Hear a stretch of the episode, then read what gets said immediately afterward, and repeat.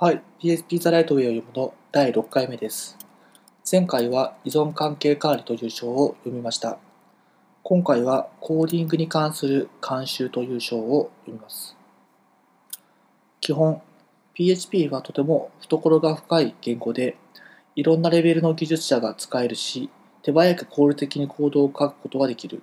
しかし実際に使っているうちに初めて身についた時の基本を忘れてしまい横着する方法とかあまりよろしくない慣習とかばかり身についてしまう。そんな風潮に一石を投じるために書いたのがこのセクションだ。PHP でコードを書くときの基本を忘れないようにしよう。日付や時刻の使い方。PHP のデートタイムクラスを使えば日付や時刻の読み書き、比較、そして計算ができる。PHP にはデートクラス以外にも日付や時刻絡みの関数が大量にあるけど、デートタイムクラスにはちゃんとしたオブジェクト指向のインターフェースがあるので、大抵の場合はこのクラスを使う方がいい。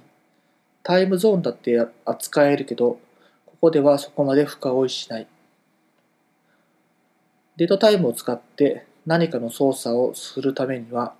日付や時刻を表す文字列をファクトリーメソッド create from フォーマットでオブジェクトに変換するか、あるいは new DateTime で現在の日時を取得する。フォーマットメソッドを使えば、 DateTime を文字型に戻して出力できる。デートタイムを使った計算をするときに使えるのが、データインターバルクラス。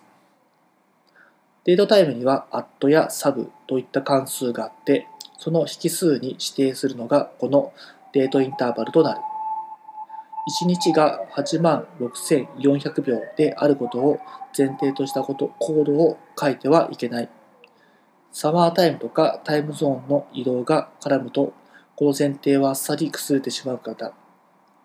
そんな時には DateInterval を使う。2つの日付の差を計算するときには diff メソッドを使う。このメソッドは DateInterval を返し、結果を表示するのも簡単だ。 DateTime オブジェクト同士でごく普通に比較することもできる。最後にもう一つ、デートペイロードクラスの例を示そう。繰り返し発生するイベントを順次処理するときに使える。開始日と終了日を示す2つのデートタイム、そしてイベントの間隔を受け取ってすべてのイベントを返すものだ。PHP API の拡張として有名なのがカーボンだ。これは DateTime クラスのすべてを継承しているので、コードの書き換えを最小限に抑えられる。さらに追加機能として地域化のサポートや DateTime オブジェクトの加減算とフォーマットの方法の追加がある。また、自分で選んだ日付と時刻をシミュレートする機能もあって、これはコードをテストするときに使える。デザインパターン。アプリケーションを作るときには、一般的なコードに従ってコードを書くと良い。同じくプロジェクトの全体構造についても、一般的なパターンに従おう。なぜそうするのかというと、自分のコードを管理しやすくなるし、何がどうなっているのかを他の開発者にも分かってもらいやすくなるからだ。フレームワークを使ってコードを書くと、上位レベルのコードやプロジェクトの構造は、ほとんどそのフレームワークの流儀に従うことになる。すでにそこにはいろんなパターンが適用されているだろう。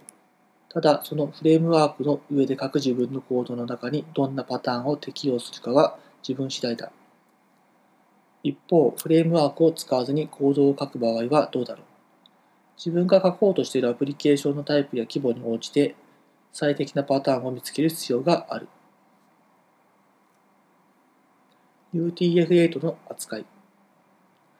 一発で済ませる方法はない。注意してきちんと一貫性を保つこと。今のところ PHP は低レベルではユニコードをサポートしていない。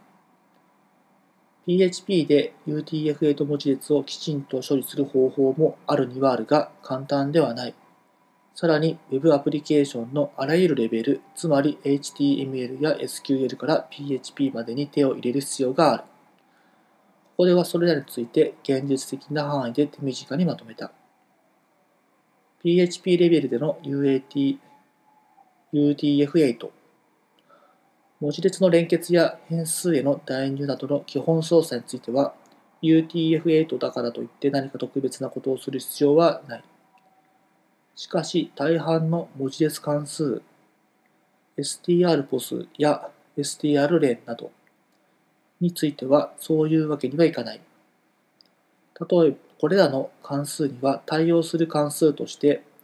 mb アンダーバーアスタリスクが用意されていることが多い。例えば mb アンダーバーストラポスや mb アンダーバーストラレンダこれらの MB アンダーバーアスタリスク関数は、マルチバイト文字列拡張モジュールが提供するもので、ユニコードの文字列を扱えるように設計されている。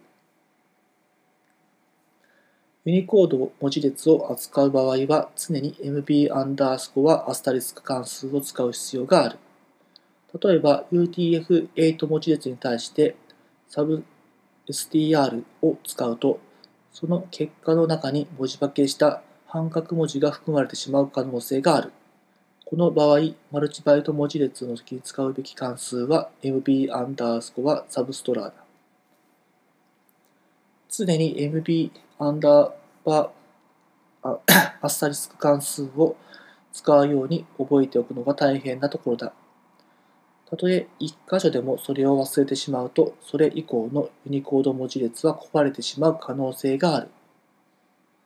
そしてすべての文字列関数に MB アンダースコアアスタリスク版があるわけではない。自分が使いたい関数にマルチバイト版がないだってご愁傷様。すべての PHP スクリプトの先頭で MB アンダースコアインターナルアンダースコアエンコーディング関数を使わないといけないし、スクリプトの中でブラウザーに出力するなら、それだけではなく、mb アンダースコア http アンダースコアアウトプット関数も使わなければいけない。すべてのスクリプトでエンコーディングを明示しておけば、後で悩まされることもなくなるだろう。さらに文字列を操作する関数の多くには、文字エンコーディングを指定するためのオプション引数が用意されている。このオプションがある場合は、常に UTF-8 を明示しておくべきだ。例えば、HTML Entities には文字エンコーディングを設定する引数があるので、UTF-8 文字列を扱うなら常にそれそう指定しておかないといけない。PHP 5.4.0以降では HTML Entities や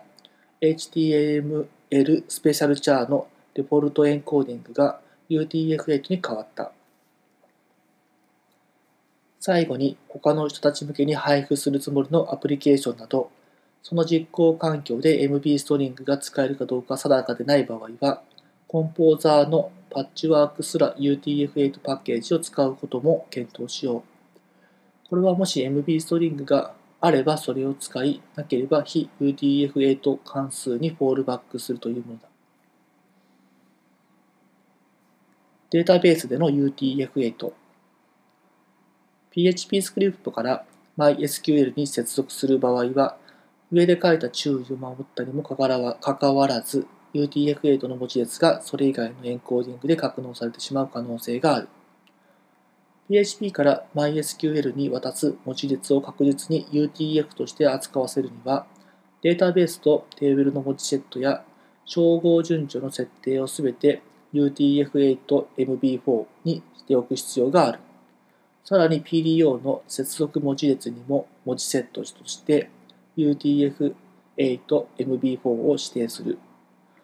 詳細は以下のコードを参照すること。UTF-8 を完全にサポートするには、文字セットを UTF-8MB4 を使わないといけない。UTF-8 はダメ。その理由が知りたければ、合わせて読みたいを参照すること。ブラウザーレベルでの UTF-8。LB アンダースコア HTTP アンダースコアアウトプット関数を使えば、PHP スクリプトからブラウザへの出力が UTF-8 文字列になることを保証できる。あと、HTTP レスポンスの中でそのページを UTF-8 として扱うようブラウザに指示する必要がある。今時だな、普通は HTTP レスポンスヘッダーの中でこんな風に設定するだろう。